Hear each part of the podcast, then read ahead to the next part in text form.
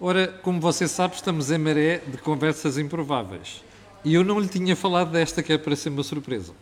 Como sabe também, nós estamos num momento de muita ebulição por causa da energia.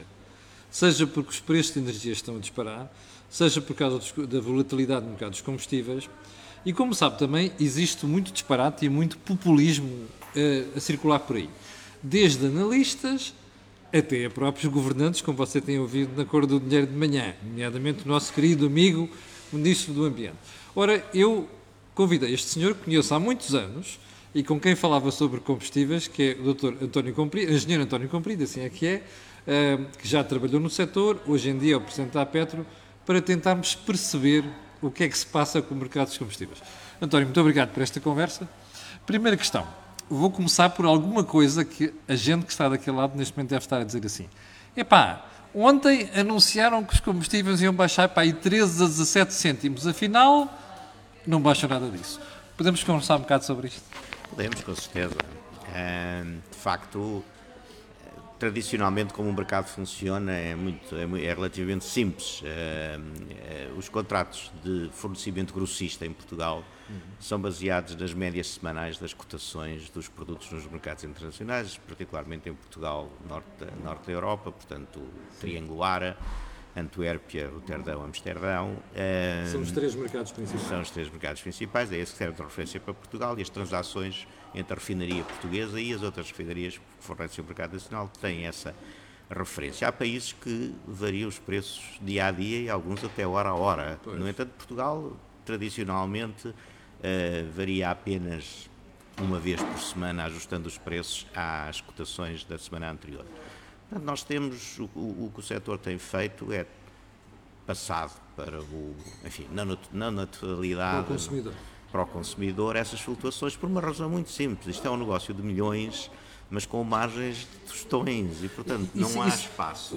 Uma das perguntas que as pessoas colocam, aliás, costumam chamar, os nomes costumam chamar de gasolineira, são os ladrões. Certo. Temos margens enormes. Mas isto é mesmo verdade? As margens estão, são estreitas? As margens são muito estreitas. Basta olhar para a composição do preço, que aliás várias, é publicado em vários sítios, nomeadamente se quiserem ir ao sítio da Petro, mas podem ir à Direção-Geral de Energia ou outros. Nós explicamos que o produto em si depende do valor a que está em termos absolutos, mas eh, em termos percentuais andará à volta de 20, 25% da composição final do preço, depois temos 50 a 60% que são, são impostos. Impostos, impostos ouviu bem? Uh, enfim, o ISP, depois o IVA, que por acaso também incide sobre o próprio pois, ISP. Ou seja, aplica-se o ISP e o IVA sobre o ISP, que é fantástico. Exatamente. E o ISP e o IVA, atenção, 20, são 23%. Não há mais nenhum elemento da cadeia de valor que tenha essa, esse peso. Bem, um, ehm, e depois um, ehm, o que sobra, digamos assim, é para pagar todas as despesas que resultam de tirar o produto do armazém afiançado até o colocar no depósito do, do consumidor final. E aí temos transporte, temos a exploração dos postos de combustível, temos os investimentos feitos nos postos, temos as rendas pagas pelos postos e todas as despesas de funcionamento. E isso representa a menor de todas as frações.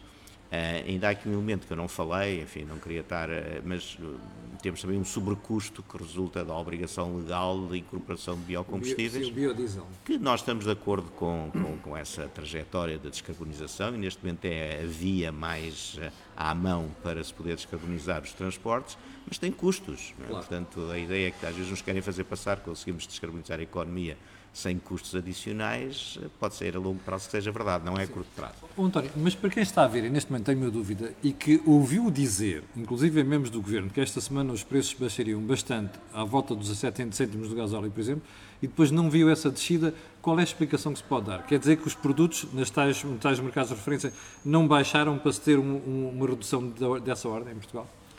A análise que eu faço e que estou a falar estatisticamente, como sabe, os preços são muito variáveis de posto a posto, marca, marca para marca, é mas em termos estatísticos, em termos médios, eh, a, a descida de preços foi da ordem de grandeza daquela que tinha sido antecipada, à volta de 13 cêntimos na gasolina, à volta de 16 cêntimos no gasóleo, embora se tivesse falado em, em 17. 17. Mas isso tem a ver com uma previsão que o Governo faz, que arranja agora uma forma, enfim, mais ou menos complicada para calcular a descida do ISP. Aliás, curiosamente, se tivesse aplicado a forma ia aumentar o SP mais do que eu tinha reduzido na semana anterior, portanto que era assim, enfim, tiveram um bom senso de não fazer essa, essa alteração, mas o que acontece é que depois cria-se uma expectativa. Ora, o mercado é que faz os preços, estamos a falar um preço livre, portanto não quer dizer que aconteça exatamente o que se vai prever. Além disso, é um cálculo, deixe-me só dizer, que é, que é feito o governo com base em dados provisórios incompletos, porque faz esta previsão com base em quatro dias da semana e não conta ao quinto dia, sexta-feira, para ter tempo para fazer os cálculos e para dar indicação. Portanto, deu uma indicação baseada numa informação que ainda não era completa. E em tempos de grande volatilidade, em tempos de grande volatilidade, o que é que aconteceu nos dois últimos dias da semana anterior? Voltou a subir o preço dos combustíveis nos mercados internacionais. Portanto, a perspectiva média dos quatro dias era melhor. Sim. Dava uma perspectiva melhor do que acabou por ser os cinco dias. Daí a diferença mas estamos a falar de uma diferença de um mínimo. cêntimo mínimo. Sim. Sim. Bom, ainda vou fazer mais uma pergunta de quem, daqui, quem daquele lado deve estar a dizer assim: Ah, mas você está a falar de preço no mercado de Roterdão, uh, mas repare, uh, isto corresponde a petróleo comprado há não sei quanto tempo, ou seja, o mercado de futuros. Isto é assim ou é as cotações da semana anterior? É mesmo as cotações da semana anterior e tem uma razão muito simples. Mas deixa-me ver que isso funciona para os dois lados. Portanto, quando temos uma, uma situação de descida, como foi desta semana, também se podia argumentar que compraram o petróleo mais caro do que agora o estavam a vender. É verdade. Portanto, mas, embora as pessoas só se lembram quando sobe, não é? Portanto, quando desce, não. Mas, eh, eh, basicamente, porque é que a indústria, isto é verdade em todos os países onde há economia de mercado, nos combustíveis, funciona com os chamados custos de reposição. Isto é, as margens são tão pequeninas que não se pode estar a, a trabalhar por numa base estilo uh, FIFO, não é? Portanto, first in, first out, e, e, portanto, fazer, fazer as contas dessa maneira. Porque as variações, principalmente em períodos de grande volatilidade, seriam tão grandes que era impensável uhum. trabalhar dessa maneira. Dou-lhe um exemplo. Eu comprava a 100 Vende, conseguia vender a 105, mas entretanto quando ia repor o que vendia a 100 já me custava 110 e portanto não há, não há espaço. E ao contrário também é verdade, também iria ganhar um ganho extraordinário se tivesse uma situação de descida. Portanto, em mercadorias onde a margem unitária é muito pequenina, uhum. o que se o que é mais razoável aplicar é o chamado custo de reposição, isto é, eu tomo nota daquilo que vou vai custar repor os estoques e não basicamente o que se vai fazer nos estoques. Já agora, deixe-me dizer outra coisa. Isto pode-se aplicar a nível da refinação, por isso é que as margens da refinação ah, ah, são é umas vezes maiores, outras menores. Mas a margem dos postos de combustível não se põe. Os postos são reabastecidos todas as semanas e alguns deles diariamente. E até há situações de postos são reabastecidos mais do que uma vez por dia. Portanto, no caso da venda a retalho, que é o que estamos a falar, nem sequer essa teoria de que o petróleo foi comprado há muito tempo é verdadeira, porque na realidade o petróleo foi adquirido no dia anterior ou, ou dois dias anteriores. Portanto, não, não, não, Tal, não talvez convenha explicar às pessoas que há dois tipos de mercado. Há o mercado das ramas, não é? quando o petróleo sai da exploração, e depois há o mercado dos refinados. São dois mercados que não, muitas vezes não andam a, a par e passo. Olha, deixa-me dizer uma coisa, por acaso ainda hoje fiz um exercício curioso, porque ainda há uma coisa que se diz, em 2008 o petróleo estava a 140 dólares e, e a gasolina estava a não sei Era quanto. Era outra pergunta que eu lhe ia colocar. Pronto, e eu, eu tive, tivemos a fazer esse exercício, até, até por acaso estão os dados comigo, e é curioso, é interessante, basta transformar os dólares em euros para verificar que o petróleo está muito mais caro do que estava nessa altura. Portanto, os 140 dólares, não tenho agora aqui o número de cor, mas posso ir buscá-lo, que dava qualquer coisa como Deixe-me dar aqui um minuto. Um minutinho. Até, até, é bom dar números que assim quem Pronto, está daquele lado então pode perceber. Assim, o Brent, que na tal semana de 7 de julho de 2008, que atingiu um pico, estava a 141 Sim. dólares, isso representava 127 euros. Atualmente estava, atualmente, portanto, estava apenas a, a isto aqui, é qualquer coisa que está mal, desculpe lá. Ah, não, não, deixa-me dizer uma coisa, estou a dizer mal. Os 141 dólares representavam 127 euros, está certo. Sim. Pronto, e agora, efetivamente, uma situação de isto passando. Hum, não, eu disse mal, vou corrigir os números. Os 141 dólares correspondiam em 2008 a 89 euros, 90 okay. euros. Os 127 euros de agora, os 130 Sim. euros de agora, correspondem a 116 euros. Pois. Significa que o abaixamento em dólares tornou-se num agravamento em euros. Porquê? Porque há relação entre as duas moedas. Estava, cada euro valia mais de um, euro, de um dólar e meio, agora vale pouco mais de 1,1 é ou até menos do que 1,1 dólares. É preciso contar com as variações cambiais também, que é outra coisa que Muito as importante. pessoas têm dificuldade em perceber. E há outra depois a seguir, como disse muito bem, há dois mercados diferentes. Um é o mercado das refinarias, vão comprar ramas a várias partes do mundo, Sim. e depois há o mercado dos produtos que as refinarias vendem. E não, eles estão correlacionados, mas não estão agarrados. Nem sempre vão no mesmo sentido. nem sempre no mesmo sentido. Portanto, fazer uma análise outra vez desse género, eu verifico, por exemplo, que enquanto, o, enquanto houve um agravamento do, do. E estamos a falar em euros por toneladas, eh, houve um agravamento eh, do, do petróleo na ordem dos eh, 22%, o gasóleo agravou 25% e a gasolina agravou 30%. Portanto, Pois. os produtos refinados agravaram mais. Porquê? Porque, na realidade, esta convulsão na Rússia provocou não só. É, é mais. Na o, produção, o impacto é maior.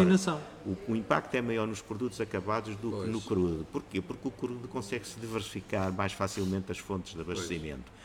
No- nos produtos refinados também há um mercado global, mas é mais difícil e, portanto, a Europa principalmente estava muito dependente das importações de, de gás óleo da Rússia e, portanto, aí afetou mais. Enfim, depois para ajudar à festa, entre aspas, infelizmente uma festa negativa, tivemos ainda agora este recente ataque na Arábia Saudita, de, de- de- enfim, das forças que contestam o regime ou dos Estados à volta, que obrigou a Saudi Aramco a reduzir a produção temporariamente. Quer dizer, todos estes pequenos incidentes que vão acontecendo contribuem Até porque o mercado funciona muito com a psicologia. Ah, completa- mas é completamente. Eu costumo dizer, se nós respeitássemos rigorosamente o- o- a, a lei da oferta e da procura, estas oscilações não aconteciam. Quer dizer, não há, não há diferenças que justifiquem, do ponto de vista meramente de oferta e procura, de subidas e descidas de 10 ou 15% à semana É ou mais ao o dia. elemento psicológico. É o na elemento psicológico que afeta muito, como, como em todos os outros mercados. Aliás, está a acontecer em todos os mercados. António, vamos recuar um bocadinho porque o ano passado tivemos uma novidade, mais uma, do Ministro do Ambiente que decidiu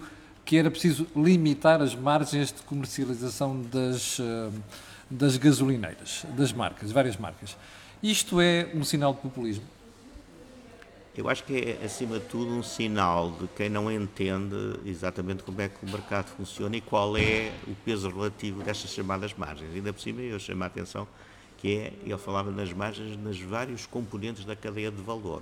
Portanto, não é uma margem só. Portanto, aqueles 10 ou 12 ou 14 ou 15 cêntimos Cêntimos. que têm isto tudo ainda é para decompor em bocadinhos e, portanto, não sei onde é que ia pescar o espaço para limitar e que impacto é que isso teria no bolso do consumidor. Eu costumo dizer que se por completo, completa chamada demonstração de produção ao absurdo, se as companhias decidissem trabalhar sem lucros e, portanto, não ter, abdicar totalmente dos seus lucros, o que é completamente irracional numa economia, mesmo assim o consumidor ia sentir uma, uma variação marginal no, no preço, porque estamos a falar, como eu disse, de valores unitários muito pequeninos. Se olharmos para a tal composição do preço, o que sobra para cobrir os tais custos gerais de funcionamento, que já referi há bocadinho, e depois uma margem que tem que ser distribuída entre os retalhistas, entre os grossistas, entre quem armazena o produto, também, custa, também tem que ter instalações, custa dinheiro, portanto, tudo isto estamos a falar de meia dúzia de cêntimos para distribuir por esta gente toda. Portanto, mesmo que anulássemos essa parcela, o consumidor ia sentir uma diferença pequeníssima e não, e não, ia, não era isso que ia mitigar ou eliminar esta completa loucura que tem a ver basicamente neste momento com a- a- os não, mercados não lhe faz impressão, é que nós estamos num mercado onde é muito facilmente eh, verificável o que efetivamente se passa, porque estamos a falar de números essencialmente. Não, não, não não o surpreende que o Ministro do Ambiente não perceba isto? Eu não sei se não percebe ou se não quer perceber, que Ou são coisas diferentes. Bem, Também é uma hipótese. Eu diria que este mercado, eu costumo dizer quando às vezes fazem acusações ao funcionamento deste mercado, não há mercado mais escrutinado do que este. Portanto, eu gostava de saber qual é o outro produto de grande consumo onde eu consigo ir facilmente à internet e saber o preço de venda em todos os pontos de venda do país. Não sei, não sei para as batatas, não sei para o pão, não sei para os ovos, não sei para a roupa, não sei para nada, mas para os combustíveis É um sei mercado transparente. Completamente transparente. Além disso, ao contrário do que se diz, que os preços são todos iguais, dá a impressão que nesse caso, ele sem querer estar a personalizar, o seu ministro só viaja na autoestrada, portanto só vê os, aqueles painéis, parece que os Eu- eu preços são todos iguais. Na realidade, se ele sair da autoestrada, verifica que os preços são muito diversos. Variam de marca para marca, porque o posicionamento comercial das empresas é muito diferente. E varia mesmo dentro da mesma marca e dentro da mesma cidade. Eu, por exemplo, olho para os preços em Lisboa e verifico que as marcas têm preços com, com preços, têm postos com preços diferentes dentro da mesma cidade. E há outro aspecto que também não é dito. Uma coisa é o preço de pórtico, Exato. outra coisa é o preço realmente uh, pago pelas pessoas. Isto é um bocadinho como os hotéis, quer dizer, a gente vem ao hotel e pergunta lá qual é o preço na tabela e ninguém paga o preço da tabela, porque vem pela agência de viagens. Mas isso quer dizer que existe uma diferença entre o, o, o valor que está anunciado naquele pórtico e depois o que ah, está a ser praticado na bomba? Completamente. Nós temos uma estimativa que 75% a 80% dos abastecimentos são feitos com desconto. Portanto, Você sabia? Na realidade, ninguém, ou digamos uma pequena franja de pessoas, talvez os distraídos, porque basta meter o cartão qualquer coisa da Liga Sim. dos Bombeiros, do Automóvel Clube, do é Benfica, do Sporting, é do Porto, da Associação de Beneficência, não sei de onde, para ter um desconto de 5, 6, Sim. 7, 10 cêntimos por litro. Portanto, ninguém que esteja preocupado com o preço paga o que está no porte. E, portanto, essa é outra questão que muitas vezes se deve dizer, ah, mas porquê é que fazem o desconto? Então podiam vender mais barato e não fazer descontos. Mas nós somos o temos uma sociedade que gosta de descontos. Claro, isso funciona noutros setores da economia. Não é? Nós andamos pelos centros comerciais e vemos estar sempre tudo em, em desconto. Agora temos os chamados saldos permanentes, não é? E, portanto, nos combustíveis também. Eu assisti desde o regime dos preços máximos até ao sistema atual. Houve uma evolução em termos de marketing e em termos de, de pricing dos produtos que acompanhou muito o que se passava no resto do retalho. Não era assim há 20 ou 30 anos atrás, hoje as, as, as, marcas uh, jogam muito com isso. Portanto, comparado por isso simplesmente o preço que está anunciado no pórtico, eu posso ir a uma, a uma bomba que tem um preço teoricamente mais alto e estar a pagar menos mercê do desconto que tem nesse, nessa bomba. E, portanto, isso faz parte também do jogo. Eu comentei isto na versão diária matinal da Cor do Dinheiro, quando o Ministro fez aquelas declarações. Não me surpreendeu como é que o Ministro desautoriza a Autoridade da Concorrência, dizendo que, ah, eu quando critiquei ninguém me levou a sério, nem sequer a Autoridade da Concorrência, mas a verdade é que há entendimentos entre os gasolineiros para fixar preços de combustível. Ah, eu, eu, lamento essencialmente que num Estado que quer funcionar com base, um Estado de Direito e quer funcionar em base na independência das instituições, haja responsáveis políticos que fazem afirmações dessas. De facto, a atividade da concorrência, como nós dissemos, se alguém que esteja a não cumprir a lei da concorrência às leis, atua a autoridade da concorrência. E de forma pesada. E de forma pesada. E sabemos que atua de forma pesada. O que é facto é que sobre o nosso setor nunca atuou, por alguma razão é, e não é por falta de investigações e de estudos aprofundados e coisas que têm sido feitas sucessivamente. Há outras instituições atentas ao que se passa no mercado, para além da autoridade da concorrência. Portanto, não pode ser, enfim, eu falei em estado de alma, não pode ser de facto uma percepção ou por um, uma ideia pré-concebida de que as coisas são assim que se podem fazer afirmações dessas. Acho que isso é um desrespeito pela autoridade da concorrência e não devia, em minha opinião, como cidadão, agora estou a falar como cidadão e não como a Petro, não, não gostaria de ver, de facto, os responsáveis pelo meu governo a pôr em causa a independência de funcionamento de instituições que têm que ser credibilizadas e respeitadas e não, ao contrário, não dizer, serem São acusadas. reguladores, não é? São reguladores. Uh, António, para finalizar, uh, isto é um dos setores desgraçados da economia e, você, e isto, o setor elétrico, vocês estão sempre na mira dos, dos consumidores. Nunca pensaram em fazer uma, uma campanha de esclarecimento do país para evitar este tipo de populismo? Sim, nós tentamos, publicamos. Deixe-me dizer que acho que as coisas, apesar de tudo, é evidente que neste momento assistimos, assistimos a um exacerbar de emoções. É. As pessoas, de facto, ficam muito zangadas quando vão à bomba e veem que têm que pagar mais 10 ou 15 cêntimos do que pagavam é na semana anterior. Isso é completamente compreensível e plausível. E nós tentamos esclarecer.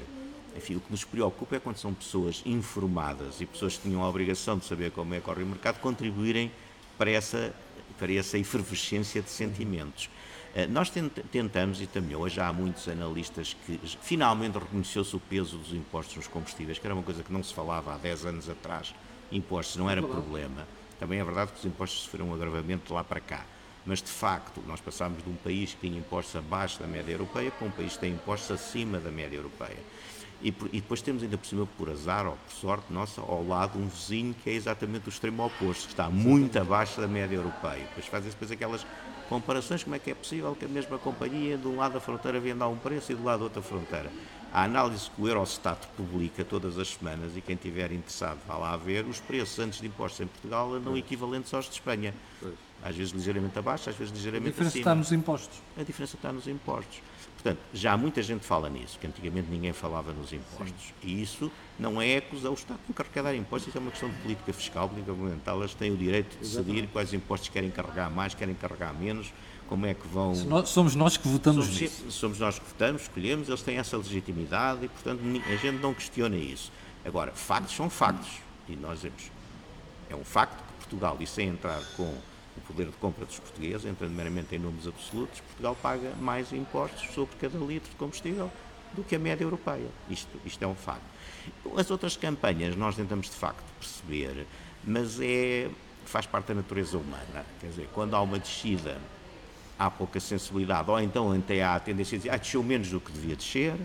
Quando há qualquer subida, as pessoas não gostam e reagem, mas eu, aí nó- nó- nós percebemos, e essa campanha que referiu, nós tentamos-la fazer de uma forma calma, didática. Nós não gostamos muito de alimentar eh, polémicas, nós não gostamos muito de fazer ma- manifestações ou fazer exigências eh, que, que- sabemos que não, que não podem ser, eh, não podem ser satisfeitas. Nós tentamos apresentar factos e a pugnar e dizer é um mercado super escrutinado, é um mercado que está debaixo de permanente escrutínio, quer do público, quer dos mídias, quer das entidades que regulamentam, e, portanto, lançar sistematicamente suspeições sobre o funcionamento do mercado é, no mínimo, injusto. Olha, e para finalizar, podemos eh, tranquilizar as pessoas, dizer que os preços daqui para a frente podem vir a baixar ou que ainda corre- corremos o risco de subir ainda mais? Claro, corremos o risco. Já assistimos no início esta semana outra vez a um aumento da- da- da- das cotações do crudo e provavelmente depois também dos produtos refinados. Porquê? Tá, Porque para já, se calhar, as perspectivas que havia de um possível entendimento entre as partes em conflito desvaneceu-se um bocadinho e depois tivemos também esta, esta perturbação no Médio Oriente com a Arábia Saudita que também não contribui de maneira nenhuma para tranquilizar os mercados. Portanto, assistimos ontem e hoje infelizmente já há uma subida das cotações que já tinha começado a acontecer na quinta e sexta-feira da semana passada. De facto, uma, uma queda à bruta nos, nos três primeiros dias da semana que não se concretizou, ou que foi atenuada no fim da semana, mesmo assim atirámos para um valor médio muito abaixo. Infelizmente, eu neste momento só tenho ainda o dia de segunda-feira fechado e, e o que é que está a passar na terça, mas as, as- as perspectivas não são muito animadoras, porque de facto os preços estão outra vez Portanto, nós as estamos cotações preparados, a subir. Se chegarmos ao fim da semana com cotações médias superiores da semana passada, inevitavelmente que acabará por haver um ajuste, mas ainda tenho esperança, como ainda faltam quatro dias, que haja, que haja um amortecimento desta tendência. António Cupido, muito obrigado por esta conversa. Foi um gosto. Olha, hum, você que está desse lado, isto tentou tentámos fazer aqui a conversa mais honesta possível sobre o mercado de combustíveis. Como sabe, eu sou um daqueles que tem dito sistematicamente, antes de se queixar de alguém, queixe-se dos impostos. Esse é que é o ponto fundamental, porque isso é que tem maior peso naquilo que é a formação de preços. Nós podemos não gostar quando vamos ali ao depósito ou ao posto de abastecimento, mas de facto é a realidade. Quando aumenta aqui, tem que aumentar junto do consumidor. Eh, e só mais um pormenor, eu não tenho nenhum patrocínio, nem recebo dinheiro nenhum das gasolineiras, ok? Fica esclarecido. Foi a conversa improvável de hoje. Fique bem, já sabe que às 18 horas vamos ter o Think Tank com o Jorge Marrão, com o António Nogueira Leite. E amanhã de manhã, às 8, cá estarei eu para lhe atazanar o juízo. Mais uma vez, obrigado, António. Obrigado a si. E até logo.